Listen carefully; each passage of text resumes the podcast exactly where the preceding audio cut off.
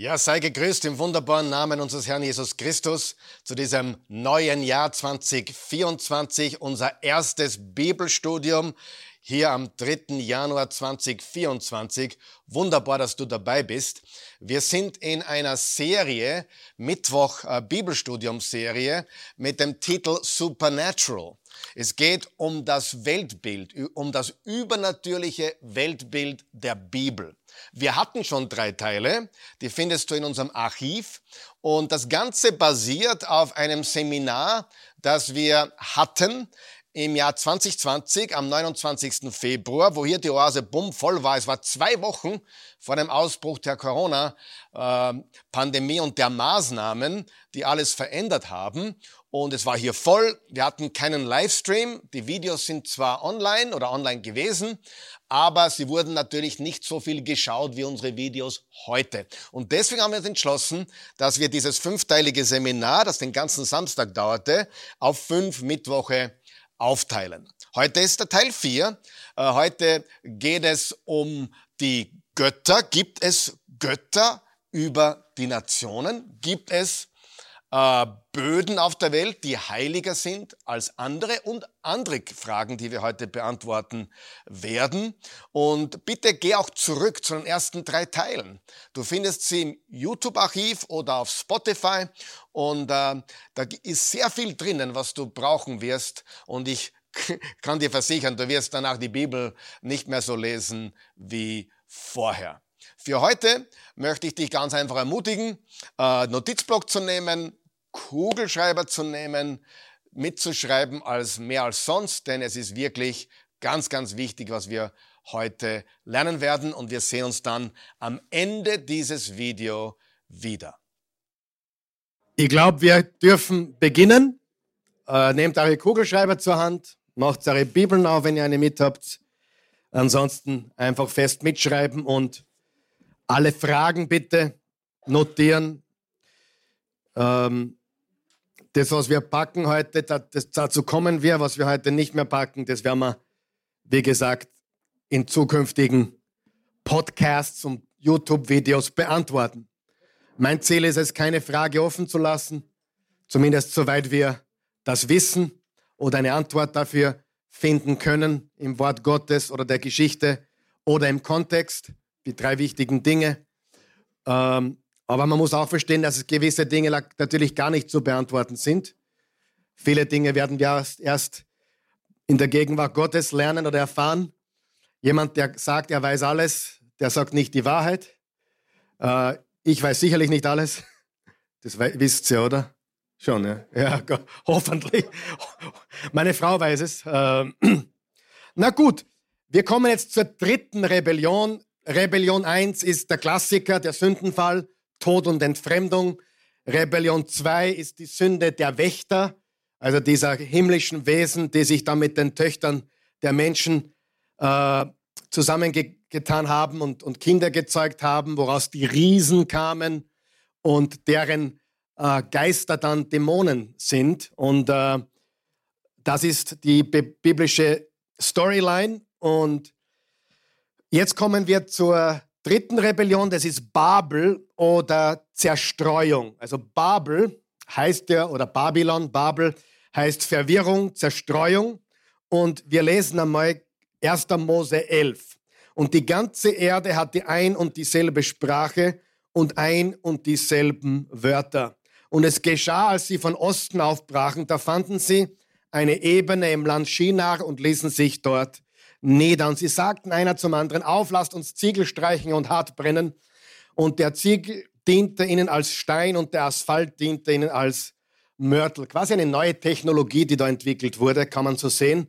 Und sie sprachen auf, wir wollen uns eine Stadt und einen Turm bauen und seine Spitze bis an den Himmel, so wollen wir uns einen Namen machen, damit wir uns nicht über die ganze Fläche der Erde zerstreuen. Stopp einmal ganz kurz. Was war der Auftrag Gottes? Seid fruchtbar und vermehret euch und erfüllet oder füllet die ganze Erde. Was haben sie getan? Genau das Gegenteil.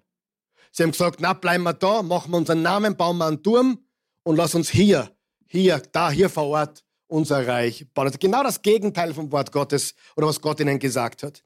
Und der Herr fuhr herab, um die Stadt und den Turm anzusehen. und die Menschen, denn die Menschenkinder bauten. Und der Herr sprach, sie ein Volk sind sie und eine Sprache haben sie alle. Und dies ist erst der Anfang ihres Tuns. Jetzt wird ihnen nichts unmöglich sein, was sie zu tun ersinnen. Auf, lasst uns herabfahren und dort ihre Sprache verwirren, dass sie einer des anderen Sprache nicht mehr verstehen. Und der Herr zerstreute sie, weil sie es nicht freiwillig taten, weil sie, weil sie gegen Gott äh, gehandelt haben, sind sie zerstreut worden über die ganze Erde und sie hörten auf, die Stadt zu bauen.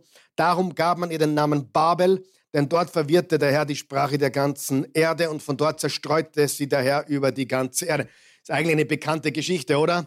Ich meine, viele kennen diese Geschichte und sie wird auch oft verwendet äh, als Leadership-Motivationsgeschichte. Äh, wenn man sich eins macht und eine Sprache spricht, dann, kann, dann ist in diesem Unternehmen nichts unmöglich und und und und und.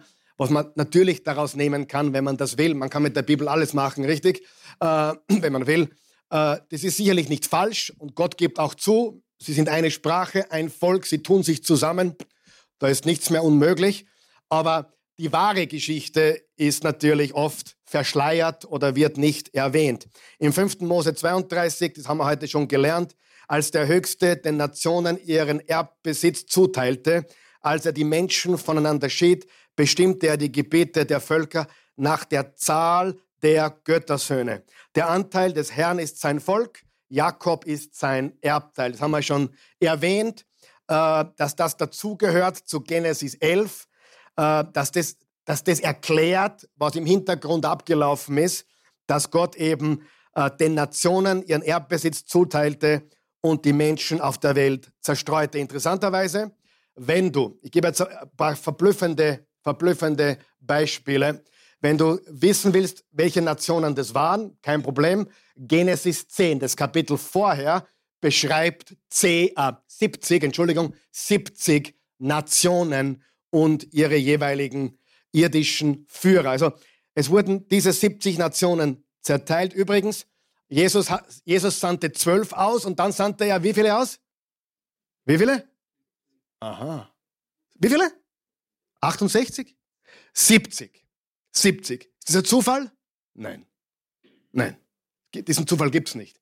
Jesus hat 70 Jünger ausgesandt und äh, hier haben wir 70 Nationen, die zerstreut werden in der ganzen Welt. Übrigens auch die zwölf Jünger ist kein, kein Zufall.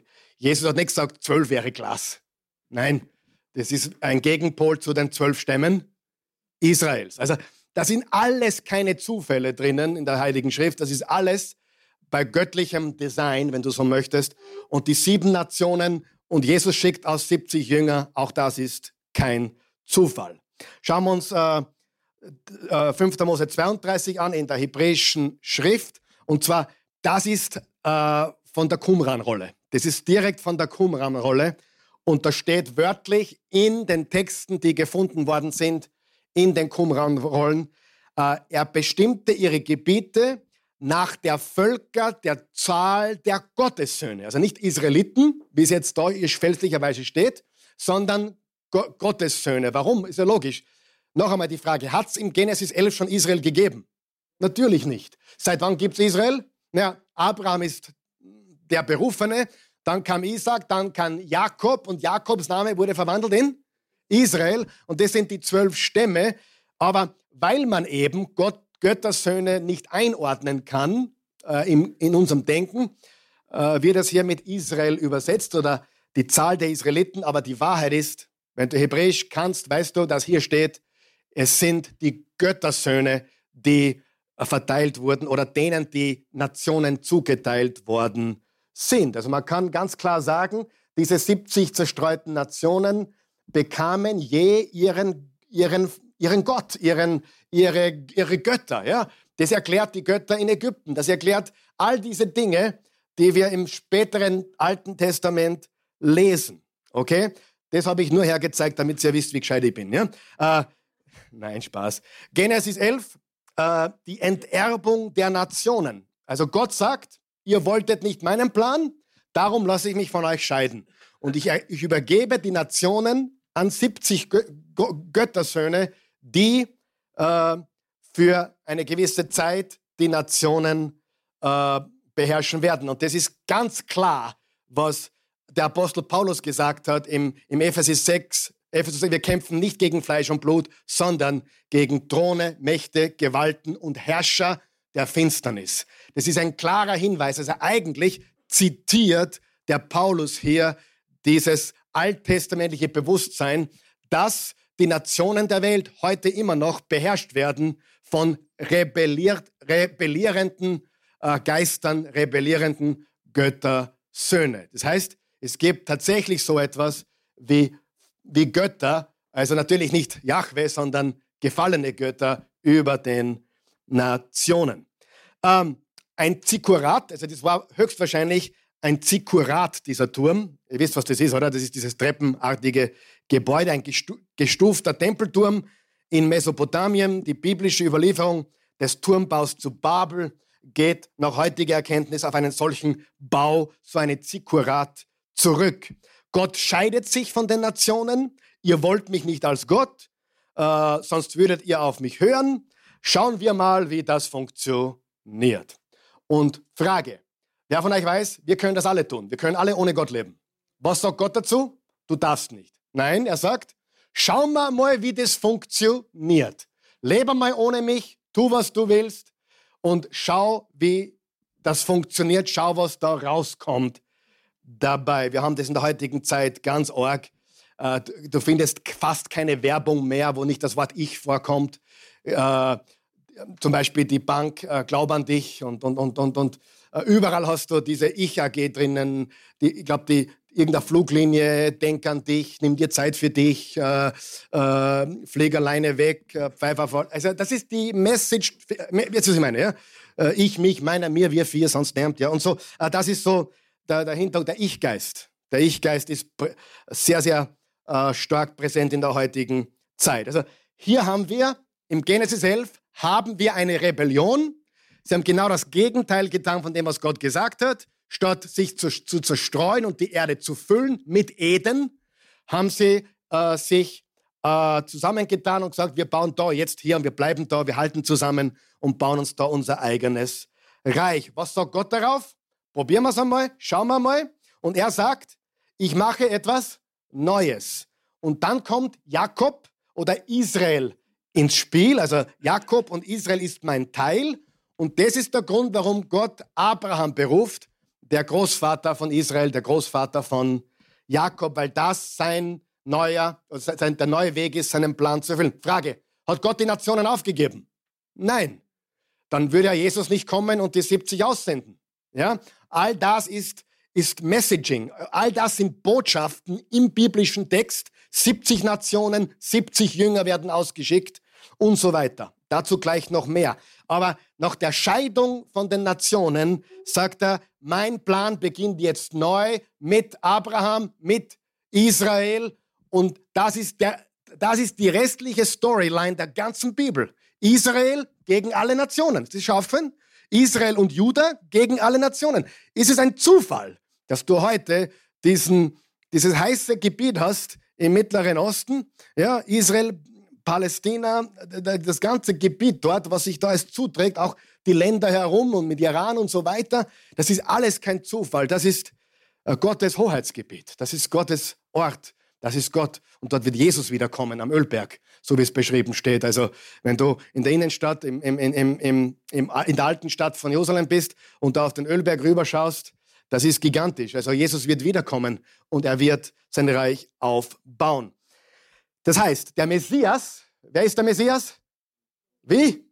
Nicht schämen, Jesus. Der Messias muss Genesis 3 reparieren, sind wir uns da einig. Die Sünde gehört äh, besiegt. Also er, er muss wieder leben, also statt Tod leben und so weiter. Gerechtigkeit, Beziehung zu Gott. Genesis 3 kehrt repariert. Genesis 6 kehrt repariert, oder? Das Böse muss eines Tages ein Ende haben. Oh, Pastor, warum macht er nicht einfach jetzt Schluss mit dem Bösen? Weißt du was? Wenn ich jetzt beten würde, Gott beseitige alles Böse, dann würde es uns plötzlich wegschleudern von hier und wir wären alle nicht mehr da. Der Grund für Böses ist nicht Gott, sondern du. Der freie Wille des Menschen. Weißt du, Weltfrieden. Ja, beten wir für Weltfrieden. Gott sagt ja, sind wir alle weg. dann ist die, Erde alleine und es gibt Frieden. Ja? Das ist die Realität. Aber warum tut Gott, das nicht? Weil er Kinder wollte und weil eine Marionette, ein Teddybär, die Alternative zum freien Willen einfach nicht attraktiv ist. Und darum sind wir jetzt in dieser Position. Und, aber Gott hat uns nicht aufgegeben. Er gibt uns nicht auf. Okay, aber der Messias muss Genesis 6 auch reparieren, nämlich die Bosheit, das Böse für immer zu besiegen. Und das ist wieder das Eden, der neue Himmel, die neue Erde. Und Babylon muss er auch reparieren. Er muss auch Genesis 11 reparieren. Bist du meiner Meinung? Was ist passiert, Genesis 11? Die Welt wurde zerstreut. Die Nationen wurden anderen Göttern, also anderen Gött, den rebellierenden Gott, Gott, Gottessöhnen übergeben. Und darum haben wir heute die Mächte der Finsternis in dieser Welt. Also wie gesagt, du kannst jetzt bei jedem dieser Punkte, die ich sage, stundenlang tief bohren und du wirst die Bestätigung finden. Aber ich muss jetzt das äh, ein bisschen schneller angehen. Also was ist die Lösung für Genesis 11? Ich will alle Nationen wieder haben. Sie müssen alle zurückkommen. Alle Nationen, Länder, Sprachen. Jesaja 66. Ich aber, ich kenne ihre Taten und ihre Gedanken. Und ich bin gekommen, alle Nationen und Sprachen zu versammeln. Und sie werden kommen und meine Herrlichkeit sehen. Der nächste Vers ist Offenbarung 7, Vers 9. Und nach diesem sah ich und sie eine große Volksmenge, die niemand zählen konnte, aus jeder Nation. Aus wie vielen Nationen? Jeder Nation und aus allen Stämmen und Völkern und Sprachen stand vor dem Thron und vor dem Lamm, bekleidet mit weißen Gewändern und Palmen in ihren Händen. Was symbolisieren die weißen Gewänder? Unsere Gerechtigkeit, die wir vor Gott haben. Was heißt das?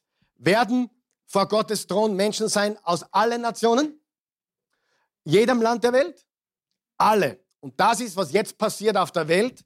Jetzt auf der Welt passiert zum Beispiel, wenn du ein aufmerksamer Student bist der Weltgeschichte, dann weißt du auch, dass es derzeit Moslems gibt, denen Jesus sich zeigt in Träumen und Visionen. Das ist kein Märchen. Es ist tatsächlich so. Es gibt Moslems auf der ganzen Welt, die sich zu Wort melden und sagen, Jesus ist mir erschienen. Hallo. Das ist gewaltig. Wir sehen also aus allen Nationen. Du sagst, sollten wir nicht predigen zu denen? Ja, aber überall kommen wir nicht so leicht hin. Und Gott ist ein gnädiger Gott. Er ist ein liebender Gott. Und er wird sich Menschen zeigen, bevor es zu spät ist. Halleluja. Ähm, das Ziel Gottes ist immer noch ein Eden, die edenische Vision, der Plan, Abraham und seine Nachkommen sollen es wiederherstellen. Wer ist der ultimative Nachkomme Abrahams? Keine Trickfrage. Wie? Jesus. Jesus ist der Same der Frau und durch ihn kommt die Wiederherstellung. Das, es ist ein geistlicher Kampf. Ich will, ich will euch den, den Tag nicht verderben, aber der Mensch ist böse. Ja? Die Bibel sagt sogar, die Mutter Teresa war böse. Haben wir die richtige Theologie, oder schon, oder? Wir wissen, dass jeder ein Sünder ist, richtig? Was heißt Sünde? Böse. Sind wir alle nur böse? Natürlich nicht. Gott sei Dank sind wir nicht nur böse, aber ohne Jesus sind wir verloren. Ein Prozent Sünde und 99 Prozent perfekt wäre zu viel, um in den Himmel zu kommen. Wir brauchen alle einen Erlöser. Okay, der einzig perfekte Mensch ist Jesus und er ist unser Erlöser. Also, und jetzt kommt dieser Vers, den ich schon mehrfach zitiert habe, Epheser 6, Vers 12. Denn wir kämpfen nicht gegen Fleisch und Blut, sondern gegen die Mächte, die Gewalten, die Fürsten dieser Finsternis, gegen die Geister des Bösen in den Himmeln. Wovon redet Paulus da? Paulus weiß ganz genau, wovon er spricht. Er kennt die Geschichte, er kennt die Zerstreuung der Nationen und wie sie diesen Göttersöhnen übergeben wurden um über ihnen zu herrschen. Aber Israel ist mein Teil. Ja, Israel ist der Teil Gottes und später natürlich durch Jesus alle Nationen zurück. Was muss repariert werden? Genesis 3, Tod und Entfremdung. Genesis 6, menschliche Verdorbenheit. Genesis 11, äh, er ist nicht nur der Messias der Juden, sondern aller Menschen. Und ich denke mal, jeder von uns kann froh darüber sein. Weil ich denke nicht, dass du ein Jude bist, oder? Gott sei Dank bist du dabei. Halleluja. Ich bin froh, dass ich dabei bin. Ich bin froh, dass ich, obwohl ich kein Jude bin in dem Sinne, bin ich Teil der Familie Gottes, weil durch Jesus alle Nationen und alle, die glauben, mit eingeschlossen werden. Mit diesem Verständnis, was du jetzt bis jetzt heute gelernt hast, verstehst du alles natürlich viel klarer, viel deutlicher und es schwappt hinüber ins Neue Testament. Wie wir gerade gelesen haben, Paulus hat diesen, diese Erkenntnis, die Mächte, die Gewalten, die Fürsten der Finsternis, die bösen Geister, wir kämpfen nicht gegen Fleisch und Blut, das zieht er sich nicht aus den Haaren. Verstehen wir das? Wer weiß, er war ein Theologe, der Paulus. Wer weiß, der Saulus. Studiert unter Gamaliel. Der hat, der hat das Alte Testament, äh, den Tenach, die Tora in- und auswendig gekannt. Und der sagt, hey, ganz klar, diese Mächte, diese Gewalten, diese Weltbeherrscher, diese Finsternis geht zurück auf den Turmbau zu Babel, die Zerstreuung, die Rebellion und die Verteilung der Nationen. Das ist, was die Bibel lehrt, Freunde. Und das führt uns zur alttestamentlichen kosmischen Geografie, weil das so, äh, wenn wir so viel noch zu sagen haben, ich gebe euch nur ein Beispiel einmal kurz, äh, damit du ein Gefühl bekommst für, wie ein Israelit gedacht hat, was Geografie betrifft, was kosmische Geografie betrifft. Zum Beispiel 2. Könige 5. Wer kennt die Geschichte von Naaman, dem Syrer? 2. Könige 5, ich lese mal vor. Also Naaman wollte, Naaman hatte Aussatz, er war ein Aussätziger und er wollte gesund werden. Und er kam von Syrien nach Israel und hat den Elisha aufgesucht, Elisa, und der Elisa wollte ihn nicht persönlich treffen. Jetzt steht er vor, der, Sta der Staatsoberhaupt von einem anderen Land kommt zu Besuch und der Bundeskanzler oder der, der Mann Gottes will ihn nicht treffen. Na, sag ihm, er soll sie in den, in den Jordan tauchen. Ja? Er soll sie in den Jordan tauchen und dann wird er gesund. Und der Naaman ist, ist böse geworden. Was? Was der nicht, wer ich bin? Jetzt komme ich aus Syrien, ich bin Naaman und der Mann Gottes will ihn gar nicht sehen, aber er sagt ihm, geh, tauchte in den Jordan und du wirst gesund. Und der Naaman will weil er viel zu viel Ego hat und dann wird er überredet, dass er es doch tut. Und was passiert? Er wird gesund. Richtig? Gut. Und dann steht folgendes. Da fuhr Naaman doch zum Jordan hinab und tauchte siebenmal im Wasser unter. Noch einmal, er wollte nicht, weil sein Ego zu groß war. Warum kommt der Mann, nicht der Mann Gottes nicht persönlich heraus und heilt mich? ja? Muss ich das wirklich, muss ich mich wirklich demütigen und siebenmal eintauchen in den Jordan? Hat der noch alle? Aber Gott sei Dank hat jemand, der seinen, ihn überredet, demütig zu werden. Wer weiß, Demut ist wichtig. Äh, wie, wie es der Gottesmann gesagt hatte, und tatsächlich wurde seine Haut wieder glatt und rein wie die eines Kindes. Er war gesund. Mit seinem ganzen Gefolge kehrte er zum Gottesmann zurück. Er trat vor ihn hin und sagte, jetzt kommt der Gottesmann raus, äh, jetzt weiß ich, jetzt pass auf, jetzt weiß ich, bist du dort? Dass es auf der ganzen Welt keinen Gott gibt, außer in Israel. Bitte, er meint jetzt einen höchsten Gott natürlich, bitte nimm doch ein Geschenk von mir, deinem Diener. Doch dieser sagte, so wahr Jahwe lebt, vor dem ich stehe, ich nehme nichts von dir an. So sehr er ihm auch zuredete, etwas zu nehmen, er weigerte sich. Er war nicht käuflich. Vers 17, da sagte Naaman der Syrer, wenn du also nichts annimmst, dann gestatte deinem Diener doch zwei Maultierladungen Erde mitzunehmen. Denn dein Diener wird künftig keinem anderen Gott mehr Opfer bringen als nur Jahwe. Was hat Naaman in seinem Erlebnis hier in Israel mitgenommen? Es gibt nur einen allmächtigen Gott. Ich werde ab jetzt nur einen Gott anbeten, das ist Jahwe, der Gott Israels. Aber warum will er eine Maultier oder zwei Maultierladungen Erde mitnehmen? Weil er den Boden von Israel mitnehmen will. Du sagst mir, das ist für uns komisch. Ja, das ist für uns im westlichen Denken komisch. Aber in den Augen eines Juden, in den Augen eines damals lebenden Menschen, war der Grund und Boden von Israel heilig. Und er wollte Erde mitnehmen nach Hause, um damit er dort den einen wahren und lebendigen Gott anbeten kann. Er wollte Erde von, von Israel. Er wollte die Erde, wo Jahwe regiert. Also wir sehen, dass, dass das, diese ganze Geschichte mit den Nationen und der Verteilung und Israel ist mein Teil, gewaltig geografische, kosmische, kosmisch-grafische Auswirkungen hat. Es ist gewaltig. Das gleiche wir im Daniel 10, lesen wir das. Im dritten Regierungsjahr des Perserkönigs Kyros empfing Daniel, der Beltaschar heißt, eine Botschaft Gottes. Was ihm darin offenbart wurde, ist wahr und betrifft einen großen Kampf. Daniel bemühte sich um Verständnis für die Botschaft und bekam es auch durch eine Vision. Er berichtet, damals trauerte ich, Daniel, drei Wochen lang. Ich verzichtete auf besondere Speisen, aß kein Fleisch, trank keinen Wein und pflegte mich nicht mit Salbölen bis drei Wochen um waren.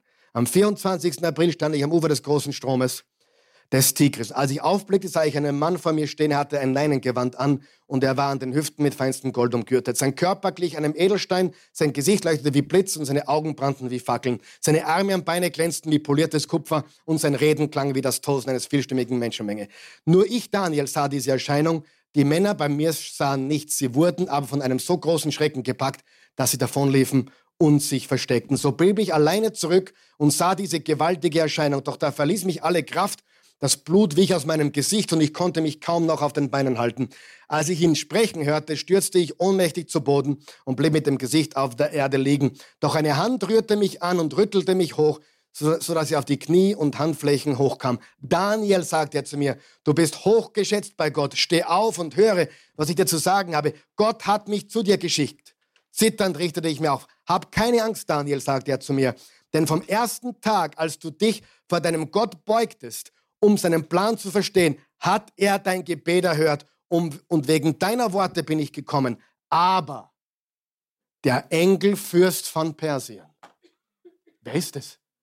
Das ist einer der Beherrscher von einer Nation in der Himmelswelt, von dem aus Paulus spricht, Gewalten, Throne, Mächte, Herrscher der Finsternis, hat mich 21 Tage entgegengestellt. Da kam Michael, einer der höchsten Engelfürsten, der, Bo, der gute, der gute Bursche, äh, mir zu Hilfe, sodass ich beim Kampf um Persien entbehrlich war. Wir haben die Guten, wir haben die Schlechten, wir haben die, die, die Gottessöhne, die ihm treu blieben und die Rebellierenden.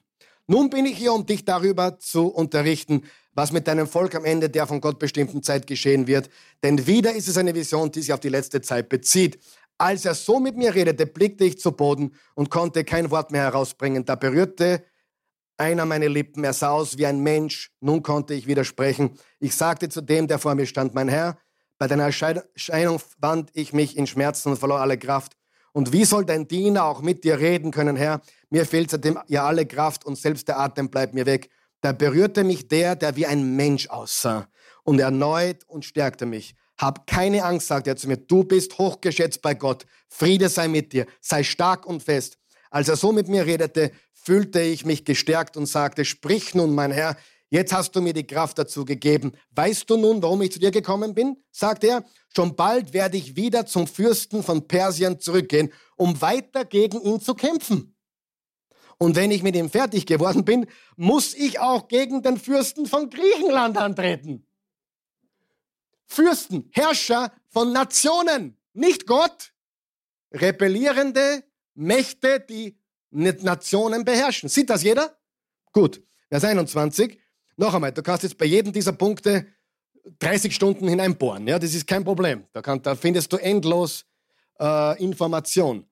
Viel Spaß, ja? Doch vorher will ich dir mitteilen, was im Buch der Wahrheit aufgezeichnet ist. Ja, es gibt niemand, der mit mir zusammen seine Kräfte gegen jene beiden aufbetet, außer Michael, eurem Fürst. Eu, wer ist der Michael? Der Fürst Gottes, eurem Fürst, dem Volk Gottes. Wer sind die anderen Fürsten? Die der gegnerischen Nationen. Sieht das hier? Und das führt uns zurück zu Babel 11, wo die 70 Nationen, die im Genesis 10 erwähnt werden, im Genesis 11 ist die Zerstreuung, im Genesis 10 werden sie erwähnt und dann im Kapitel 12 beginnt Gott neu mit Abraham. Na gut, so viel zu dem. Jetzt hätte ich einen Plan gehabt, aber den werden wir auslassen, weil ich, weil ich was ganz Wichtiges mit euch teilen muss. Okay, ist das okay? Die, der nächste Teil, Jesus im Alten Testament, den werden wir weitgehend auslassen. Jesus im Alten Testament. Ich plane für eine Mittwochsserie einmal eine ganze Serie zum Thema Jesus im Alten Testament. Aber nur damit du weißt, Jesus ist überall im Alten Testament. Ich will nur eine Stelle aufgreifen, weil ich die heute schon erwähnt habe. Nur eine Stelle, das ist Daniel 7, okay? Aber du findest Jesus im brennenden Dornbusch, du findest ihn bei Jakob und der Himmelsleiter, ja? Du findest ihn bei Gideon, im Gideon 6, wo, wo, wo Gott dem Gideon erschienen ist. Da siehst du zwei Jahwes, interessanterweise. Überall. Du findest im, im Daniel 3, Nebukadnezar schaut in den Feuerofen. Kennt ihr die Geschichte? Und hat drei eingehaut. Wie sind drin? Vier unversehrt im brennenden Feuerofen. Da gibt es ein ganz cooles Lied von Johnny Cash. The Fourth Man in the Fire. Ja? Super Lied, super, super Lied. Es war eigentlich ein Weihnachtslied, äh, weil er ja von Jesus spricht, äh, der, der vierte Mann im Feuerofen. Nebukadnezar, der, der, der, der Herrscher äh, von Babylon, hat eben diese drei Jungs hineingehaut, Shadrach, Meshach und Abednego, und die hätten sofort vernichtet gewesen gehört. Ja, ich meine, da haben einige nur reingeschaut und sie waren schon verbrannt. Und die wurden reingehaut und plötzlich ist da der vierte Mann der ausschaut wie ein Menschensohn. Jesus. Aber schauen wir uns Daniel 7 an. Ich schaute, ein paar Seiten weitergehen, glaube ich. Nein, ist ja da. Ist ja da, okay. Und dann überspringen wir einiges. Ich schaute, bis Throne aufgestellt wurden und einer, der alt war an Tagen, das ist ein, ein, eine Umschreibung für Gott, den Allmächtigen, für Jahwe, sich setzte. Sein Gewand war weiß wie Schnee und das, Haar, das Haar seines Hauptes wie reine Wolle. Sein Thron Feuerflammen, dessen Räder ein loderndes Feuer. Ein Feuerstrom floss und ging von ihm aus. Tausendmal Tausende dienten ihm und zehntausendmal Zehntausende standen vor ihm. Das Gericht setzte sich und Bücher wurden geöffnet. Da schaute ich wegen der Stimme der großen Worte, die das Horn redete. Ich schaute, bis das, Tier getötet und sein Leib zerstört und dem Brand des Feuers übergeben wurde. Und den übrigen Tieren wurde er Herrscher wegen all diese Tiere im Daniel symbolisieren übrigens Nationen oder Reiche, Reiche, ja, äh, und ihre Herrscher. Und Lebensdauer wurde ihnen gegeben bis auf Zeit und Stunde. Ich schaute in Visionen der Nacht. Jetzt pass auf. Und siehe, bist du dort? Mit den Wolken des Himmels kam einer wie der, wie der Sohn eines Menschen. Und er kam zu den Alten der Tagen, das ist Gott, und man brachte ihn vor ihn. Das sind zwei, das sind zwei oder? Der Alte der Tage und der Menschensohn auf den Wolken. Das sind zwei. Ich habe jetzt die Zeit nicht, liebe Freunde, aber wir könnten ein Tagesseminar machen über Jesus im Alten Testament und dass selbst für gläubige Juden das nicht ungewöhnlich ist, dass Jahwe eine zweite Macht hatte. Die beschreiben das als die zweite Macht. So wird es auch bei, auch bei nicht-messianischen Juden äh, in der Tora, in der Tenach, in der hebräischen Bibel die zweite Jahwe-Power. Das ist ganz, ganz ein übliches Thema für die. Und wir wissen, dass es Jesus ist, richtig? Jesus im Alten Testament. Jetzt pass auf. Jesus greift das auf vor Kaiaphas. In Matthäus 26. Die Hohenpriester aber und der ganze Hohe Rat suchten falsches Zeugnis gegen Jesus, um ihn zu Tode zu bringen. Und sie fanden keins. Logisch. Wenn du nichts Falsches gemacht hast, gibt's nichts außer du erfindest was. Obwohl viele falsche Zeugen herzutraten, zuletzt aber traten zwei falsche Zeugen herbei und sprachen, dieser sagte, ich kann den Tempel Gottes abbrechen und in drei Tagen ihn wieder aufbauen. Was bedeutet das? Ich werde sterben und wieder auferstehen. Haben es nicht verstanden. Äh, nur kurze Message, auch die Jünger haben es nicht verstanden. Die Jünger waren komplett fertig, als Jesus gekreuzigt wurde. Und als das Grab leer war, konnten sie es nicht glauben. Ja, erst als sie ihn gesehen haben. Und der Hohepriester stand auf und sprach zu ihm, antwortest du nichts? Was zeugen diese gegen dich? Jesus aber schwieg. Manchmal schwieg er, manchmal sprach er. Und der Hohepriester sagte, ich beschwöre dich bei dem lebendigen Gott, dass du uns sagst, ob du der Christus bist, der Sohn Gottes. Haben wir das gelesen, was da steht? Jesus spricht zu ihm du hast es gesagt. Hat Jesus bestätigt, dass er das ist, was... Natürlich. Aber jetzt wird es noch interessanter. Doch ich sage euch, von nun an werdet ihr den Sohn, Jesus spricht hier, des Menschen sitzen sehen zur Rechten der Macht und kommen auf den Wolken des Himmels. Wo haben wir das gerade gelesen? Im Daniel 7, Vers 13. Kaiphas, Kaiphas, hör mal her. Ich bin der Wolkenreiter. Kaiphas hat sofort, sofort, als Hohepriester, er wusste sofort, was Jesus sagte. Sofort. Das war nicht, oh, wo steht denn das? Das habe ich schon mal gehört. Nein, Kaiphas wusste sofort. Ich bin der Wolkenreiter. Ich komme auf den Wolken des Himmels. Da zerriss der hohe Priester seine Kleider. Bei der Gotteslästerung. Und sprach, ihr habt gelästert. Er hat gelästert. Was brauchen wir noch Zeugen? Warum hat er gelästert? Er hat sich dem Wolkenreiter gleich gemacht. Er hat sich Jahwe gleich gemacht. Was brauchen wir noch Zeugen? Jetzt habt ihr die Lästerung selbst gehört. Was meint ihr aber? antworteten und sprachen, sie, er ist des Todes schuldig. So. Jeder noch klar? Gut. Äh, die nächsten Passagen lassen wir aus. Exodus 3, brennender Dornbusch, sehen wir Jesus. Daniel 3, sehen wir Jesus. Exodus 23, das lesen wir kurz. Siehe, ich sende einen Engel vor dir her, damit er dich auf dem Weg bewahrt und dich an den Ort bringt, den ich für dich bereitet habe.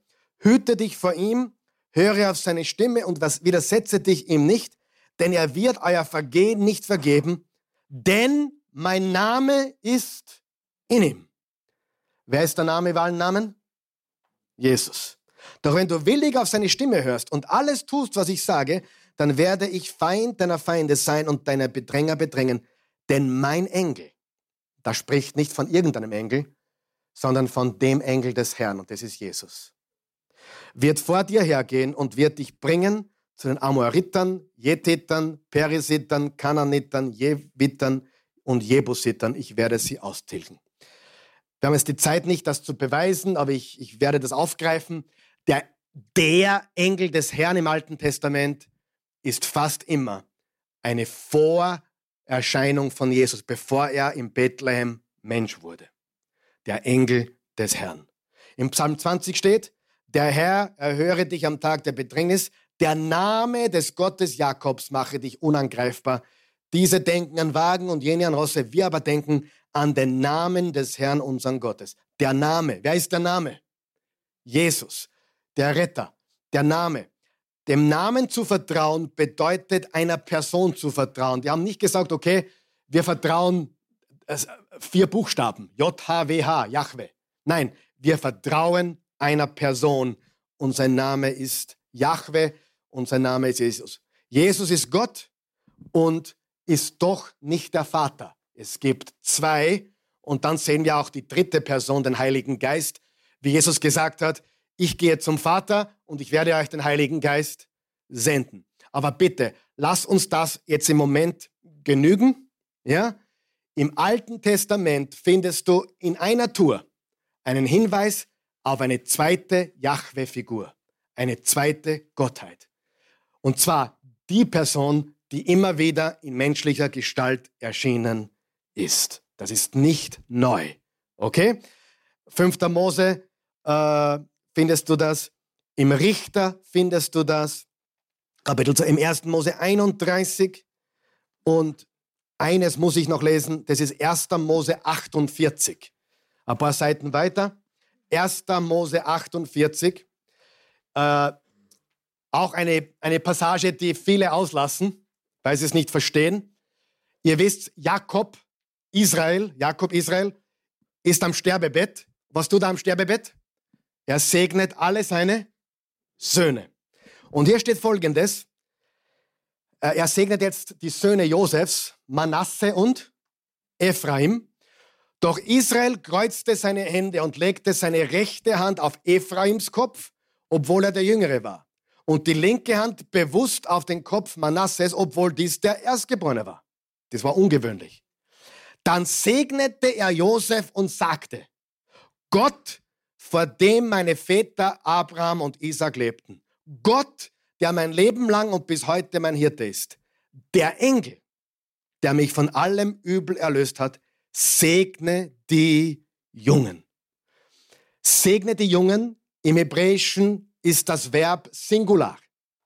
Das heißt, er sagt Gott, vor dem meine Väter Abraham, Isaac lebten, Gott, der mein Leben lang und bis heute mein Hirt ist, der Engel segne euch. Was sagt er hier?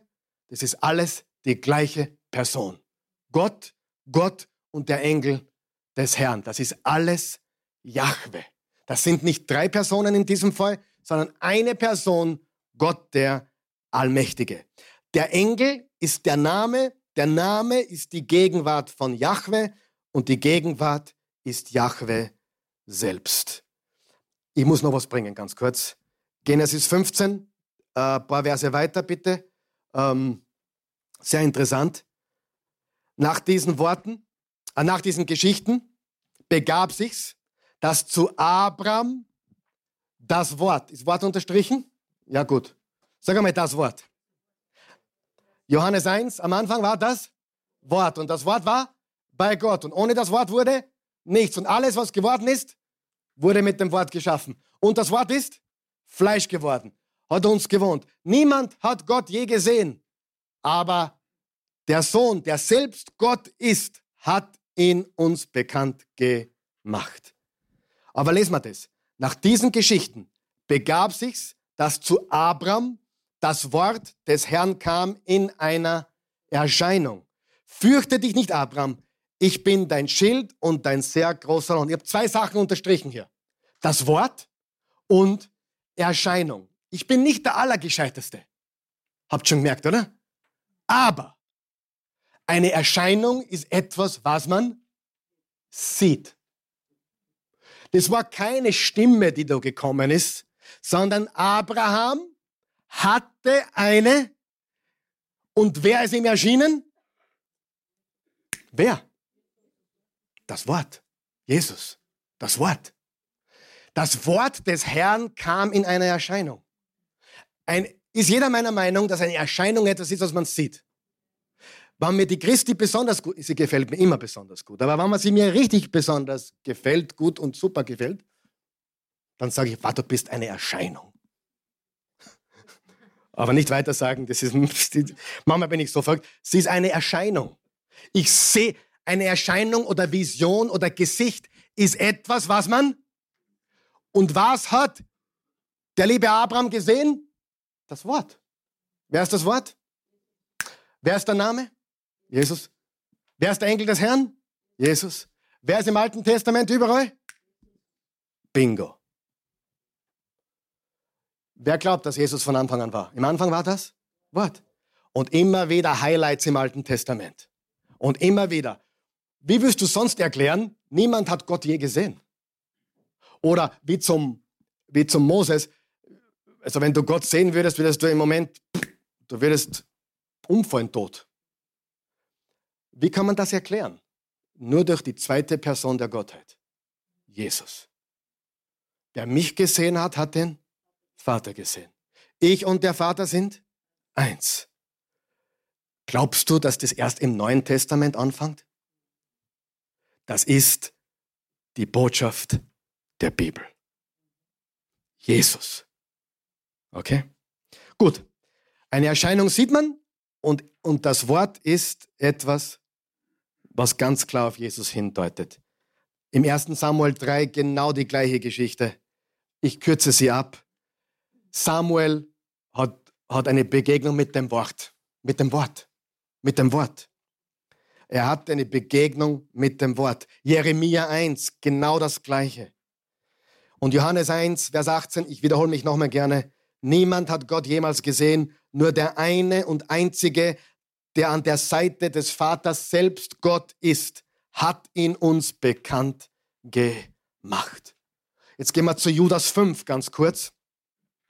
Das haben wir heute schon gelesen. Und obwohl ihr alles ein für alle Mal wisst, muss ich euch daran erinnern, dass Jesus, wer? Dass Jesus zwar das Volk Israel aus Ägypten rettete, doch beim nächsten Mal dann alle tötete, die nicht mehr an ihn glaubten. Es gibt zwei deutsche Übersetzungen, die hier Jesus äh, übersetzen, nämlich die Neue Leben Bibel und die Einheitsübersetzung. Alle anderen verwenden das Wort Herr. Jesus oder Herr. Aber ich finde es cool, dass hier das Wort Jesus sogar, der Name Jesus verwendet wird, weil er war tatsächlich der, der sie aus Ägypten herausgeholt hat. Jesus ist Herr. So, und jetzt kommen wir rüber.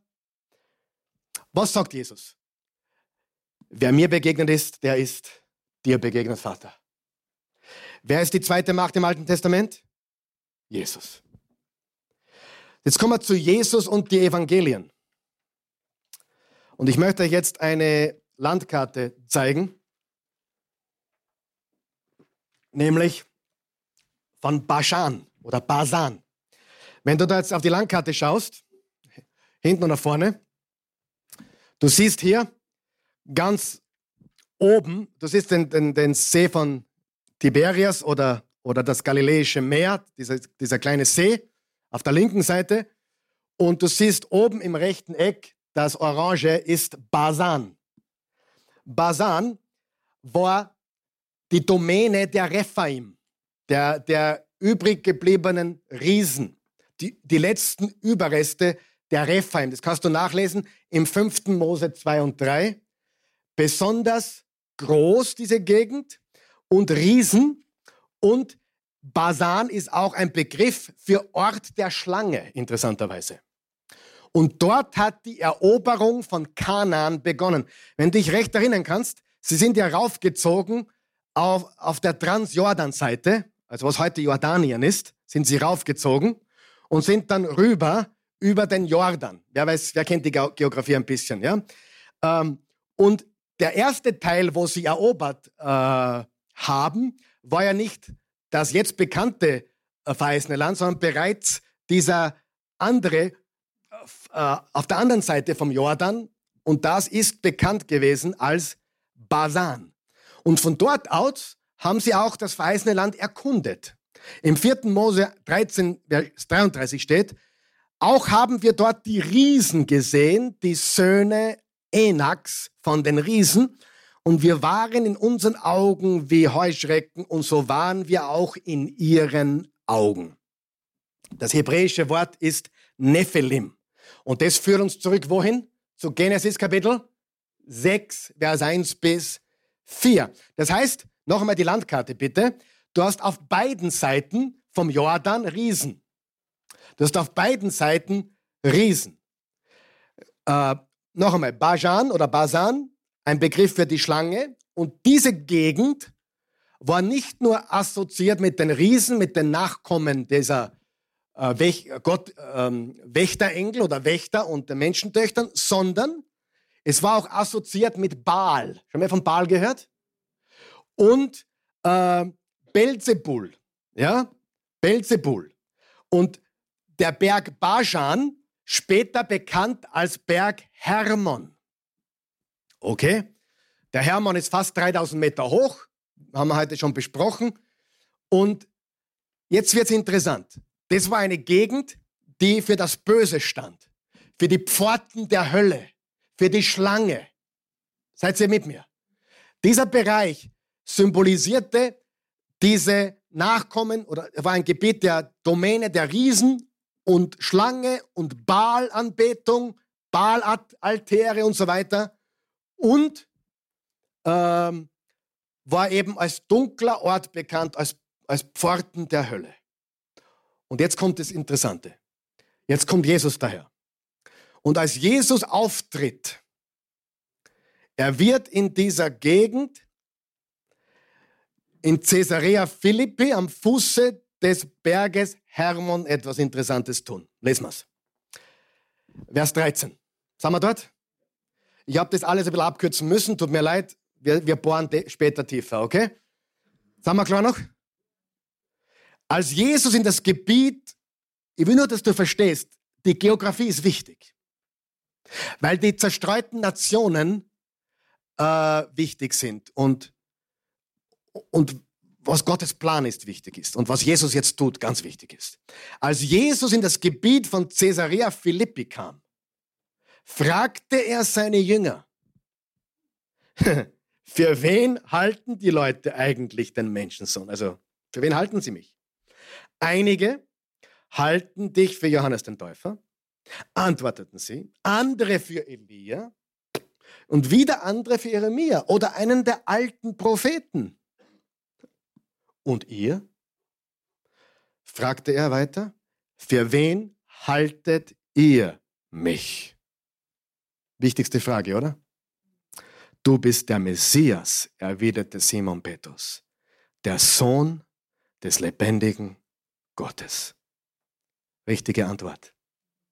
Jesus hat ihm nicht widersprochen, sondern, Vers 17, darauf sagte Jesus zu ihm, wie glücklich bist du, Simon Barjona. Denn das hat dir mein Vater im Himmel offenbart. Von einem Menschen konntest du das nicht haben. Deshalb sage ich dir jetzt, du bist Petrus und auf diesen Felsen werde ich meine Gemeinde bauen. Und alle Mächte des Todes können ihr nichts anhaben. Hast du es bildlich? Bajan, Ort der Schlange, Nephilim, Pforten der Hölle, Hermon, wo die Wächter runterkamen, noch, noch wach. Wo geht Jesus hin? Wo geht er hin? Such einmal Caesarea Philippi auf der Landkarten. Da bist du schon fast dort am Berg, am Fuße des Berges Hermon. Mit Blick auf den Berg. Was ist dort passiert? Die Wächterengel kamen runter und hatten Sex mit den Töchtern der Menschen. Jetzt kommt Jesus daher und sagt, wer bin ich? Wer sagt ihr, dass ich bin? Du bist Christus des lebendigen Gottes Sohn. Bingo, Petrus. Super. Guter Junge. Ja. Fleisch und Blut haben dir das nicht gesagt, sondern mein Vater im Himmel. Und ich sage dir jetzt, du bist Petrus. Auf diesen Felsen werde ich meine Gemeinde bauen. Und alle Mächte des Todes können ihr nichts anhaben. Mir, ich krieg schon wieder eine Gänsehaut. Jesus besuchte den Ort des Todes und sagte ihm den Kampf an. Was er gesagt hat? Hier bin ich. Was willst Interessant ist, dass hier in der deutschen Übersetzung steht, alle Mächte des Todes können ihr nichts anhaben. Das klingt eher passiv. Die wörtliche griechische Übersetzung sagt, die Tore der Hölle werden sie nicht aushalten können. Das ist aktiv. Mit anderen Worten, wenn man das in der deutschen Bibel lässt, könnte man meinen, naja, die Hölle greift an, greift an, greift an, aber die Gemeinde wehrt sich. Die Wahrheit ist, es ist umgekehrt. Wir greifen an und die Pforten der Hölle haben keine Chance. Das was Jesus hier sagt. Jesus sagt hier, wir greifen jetzt an. Jetzt ist der Zeitpunkt und ich werde alles rückholen. Genesis 3, Genesis 6, Genesis 11. Genesis 3 ist klar, die Sünde, richtig? Genesis 6 ist klar, Berg Hermann, das Böse. Genesis 11 ist auch klar. Die Zerstreuung. Ich hole alles zurück. Aus allen Nationen. So, jetzt steht er da in Caesarea Philippi. Wir werden übrigens dorthin fahren, die mit uns nach Israel fahren. Wird super. Äh, vielleicht kommen wir sogar noch höher rauf. Aber wir, wir werden dort sein. Wir, und wir werden den Berg Hermann sehen. Und, und Jesus steht da. So. Wir greifen an. Sollen, sollen wir Christen angreifen? Natürlich, im Sinne gegen die Finsternis ja. Aber nicht gegen Fleisch und Blut. Amen gegen Fleisch und Blut, also gegen Menschen. Wir sind, wir sind keine aggressiven Leute. Aber wenn es um Satan und seine Mächte geht, werden wir aktiv und aggressiv, richtig? Im Sinne von Angriff. Und das ist, Jesus greift jetzt an. Jesus war kein Waschlappen. Jesus war kein Feigling. Er ist auf Angriff gegangen. Und er hat gesagt, Reich des Todes, ich bin da. Macht's was. Was musste passieren? Eine Hinrichtung. Nur, das ist nicht so leicht. Wie, wie, wie, wie kommt man so weit, dass man hingerichtet wird? Was muss man tun? Man muss sich was zu Schulden kommen lassen, oder? Ich meine, überlegt, ich meine, wenn ich jetzt auf die Polizei gehe und sage, sperrt's mir ein, sagen sie, was, hast du einen Vogel? Du musst da was, du musst, es muss was passieren, dass das passiert, richtig? Das heißt, Jesus hat provoziert. Hundertprozentig. Er ging hin und sagte, ich bin da. Studiert es. Es ist schwarz auf weiß. So, jetzt wird's lustig. Die Katholiken sagen, Petrus ist der Fels. Der Papst. Richtig? Und bevor sich die Protestanten freuen, bitte zuhören. Petrus ist der Fels. Und Petrus, du darfst nicht heiraten. Blöd, dass er schon eine Schwiegermutter gehabt hat. Blöd. Steht in Matthäus 8. Schwiegermutter bedeutet, dass er eine Frau. Aber nur, ich sag nur, Petrus war verheiratet. Steht im Evangelium. Aber Petrus, okay, bei dir darfst du, aber alle nach dir dürfen nicht mehr heiraten. Keine Frau. Die katholische Kirche sagt, Petrus ist der Fels, der Papst. Und wir wissen, die Theologie vom Papst ist ziemlich, also Christi Stellvertreter auf Erden, quasi unfehlbar, richtig? So. Die Protestanten sagen, nein, nein, nein, nein, nein. Ihr wisst, was die Protestanten sagen, oder? Ich bin übrigens ein Protestant. Ich protestiere gegen manche Sachen. Aber ein, Prote ein Protestant sagt, nein, nein, nein, nein, das ist nicht der Petrus. Christus ist der Fels. 1. Korinther 10, Vers 4. Und der Fels in der Wüste, der mit ihnen war, war Christus. Hier ist die Wahrheit. Tut mir leid, liebe Protestanten. Ich habe das auch geglaubt. Lange, lange, lange, lange. Und Christus ist der Fels. Sind wir nicht froh? Aber das ist nicht, was Jesus hier meint. Er meint den Felsen, den Berg.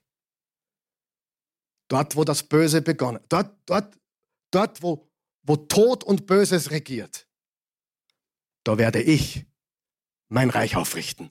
Ich komme, um das Reich des Todes zu demolieren. Siehst du es bildlich? Siehst du es? Wer folgt mir noch? Ist Christus der Fels? Ja, er ist unser Fels. Aber du musst dir das bildlich, diese kosmische Geografie und alle die Bedeutungen dieser Geografie und der Hintergrund der Wächter mit Berg Hermann und der Riesen und, und der, der Ort des Todes und die Pforten der Hölle. Also für einen Juden war klar, Basan war kein Platz, wo man Urlaub macht. Mama, Papa, wo fahren wir denn auf Urlaub hin? Ah, Basan wäre nicht schlecht. Nein, da warst nicht hin. Das war, das war berühmt, berüchtigt für, für Dunkelheit. Ja? Und jetzt kommt Jesus. Caesarea Philippi, am Fuße des Hermanns. Auf diesem Felsen werde ich meine Gemeinde bauen. Es war ein Anbetungsort für Baal, der Herr der Toten. Studier's. Diese Gegend war ein Ort für Baal und Anbetung von Baal. Der Begriff Belzebub kommt von dort her. Was hat Jesus gesagt? Ich verwandle das Reich des Satans in sein Grab. Wir werden das Reich der Toten besiegen. Noch immer nicht genug? Wer hat immer noch nicht genug? Wer ist schon gespannt auf den, jetzt wird es noch spannender. Das nächste Kapitel beginnt mit einer weiteren Geschichte auf einem Berg. Ich lese Matthäus 17. Übrigens kannst du auch lesen Markus 9, Lukas 9. Sechs Tage später. Also wie, wie viele Tage später? Also kurz darauf. Nahm Petrus, Jakobus und dessen Bruder Johannes mit und führte sie auf einen hohen Berg. hohen Berg? Du streicht er das? Sie waren schon am Fuße eines Berges, jetzt gehen sie auf einen hohen Berg, wo sie allein waren. Dort vor ihren Augen veränderte sich sein Aussehen. Sein Gesicht begann zu leuchten wie die Sonne und seine Kleidung wurde blendend weiß wie das Licht. Auf einmal erschienen Mose und Elia. Vor ihnen fingen an, mit Jesus zu reden. Herr, wie gut, dass wir hier sind, rief Petrus da. Wenn du willst, werde ich hier drei Hütten bauen. Eine für dich, eine für Mose, eine für Elia. Während er noch redete, fiel der Schatten einer lichten Wolke auf sie und aus der Wolke sagte eine Stimme. Das ist mein lieber Sohn, an dem ich wohl meine Freude habe. Hört auf ihn. Diese Stimme versetzte die Jünger in solchen Schrecken, dass sie sich zu Boden warfen das Gesicht auf der Erde. Da trat Jesus zu ihnen, rührt, rührt, sie an und sagte, steht auf, ihr müsst keine Angst haben. Als sie sich umschauten, sahen sie niemand mehr, nur Jesus war noch bei ihnen. Während sie den Berg hinabstiegen, sagte Jesus den drei Jüngern, mit Nachdruck, sprecht mit niemandem über das, was ihr gesehen habt, bis der Menschensohn von den Toten auferstanden ist. Jesus sagt zu den Mächten der Finsternis, ich bin da, was wollt ihr jetzt tun? Pass auf, wo ist die Fußnote, Raffi? Da muss irgendwo eine Fußnote sein. Genau. Schau dir diese Fußnote an, bitte, von, vom Übersetzer dieser Übersetzung hier. Ja, diese Übersetzung, die neue evangelistische Übersetzung, sehr gute Übersetzung von Karl-Heinz von Heiden. Ich liebe diese Übersetzung. Und er gibt als Fußnote an, Hoher Berg, traditionell wird darunter der Berg Tabor in Galiläa verstanden. Du kannst es sogar googeln. Google die, die, die, wie heißt es? Verklärung, Berg der Verklärung. Und da kommt im Google Berg Tabor. Aber schau, was hier steht. In Galiläa wird verstanden, doch zur Zeit Jesu befand sich auf dessen runder Kuppe eine befestigte Burg. Kein Ort, wo man allein sein konnte. Die vorherige Erwähnung von Caesarea Philippi verweist eher auf den Berg Hermon, nordöstlich dieses Ortes. Und wir sollten uns das Geschehen an einem der Hänge jenes majestätischen Berges vorstellen. Ich glaube das nämlich auch. Wer glaubt das mittlerweile auch?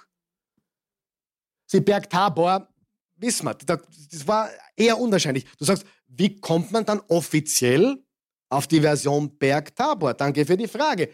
Konstantins Mutter, Kaiser Konstantin, seine Mutter war eine richtig gläubige Christin. Wirklich.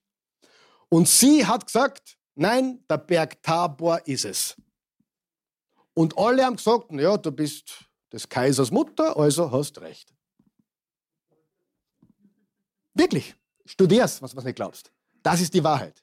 Drum ist heute traditionellerweise der Berg Tabor in Galiläa als Berg der Verklärung bekannt. Aber wie dieser Bibelübersetzer, der aus dem Hebräischen übersetzt und aus dem Griechischen direkt, richtigerweise sagt, es war mit hoher Wahrscheinlichkeit der Berg Hermon. Was ist dort passiert? Was ist dort passiert? Die, die Sünde der Wächter, ja? Berg Hermon. Gut. Also Jesus geht zu den Mächten der Finsternis und sagt, ich bin da, was wollt ihr tun? Jesus sucht den Kampf, weil er weiß, was passieren muss. Ja, super, dass du bis zum Schluss dran geblieben bist. Also diese Babel-Geschichte ist für mich eine der spannendsten, interessantesten und auch ja äh, herausforderndsten Geschichten in der ganzen Bibel. Es ist die dritte Rebellion äh, nach dem Sündenfall, nach der Geschichte mit den äh, Gottessöhnen, den Menschentöchtern, den Wächtern, die sich vergangen haben an den Menschentöchtern, wo auch im Neuen Testament Judas und Petrus drüber schreiben.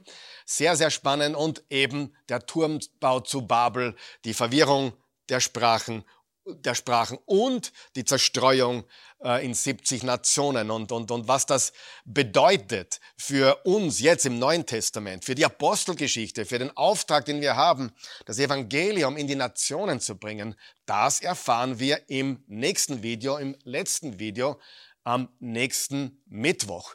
Wieder um 19.30 Uhr im Bibelstunden. Verpasst das nicht, verpasse keinen dieser Teile. Und wahrscheinlich, wenn es dir so geht wie mir, äh, musst du das öfters schauen und hören. Ich habe mich äh, so unendlich viele Stunden vorbereitet auf diesen Content und viele Dinge zehnmal, 15 Mal gelesen und gehört und so weiter. Das ist ganz, ganz wichtiger Content, den du einfach verinnerlichen solltest, um ein gesundes ähm, Bibelverständnis zu haben äh, im Kontext. Äh, wichtig ist der Text, wie wir immer wieder sagen, der Kontext und äh, die Geschichte äh, der Menschheit, die, die Geschichte im wahrsten Sinne des Wortes. Verpass nächsten Mittwoch bitte nicht.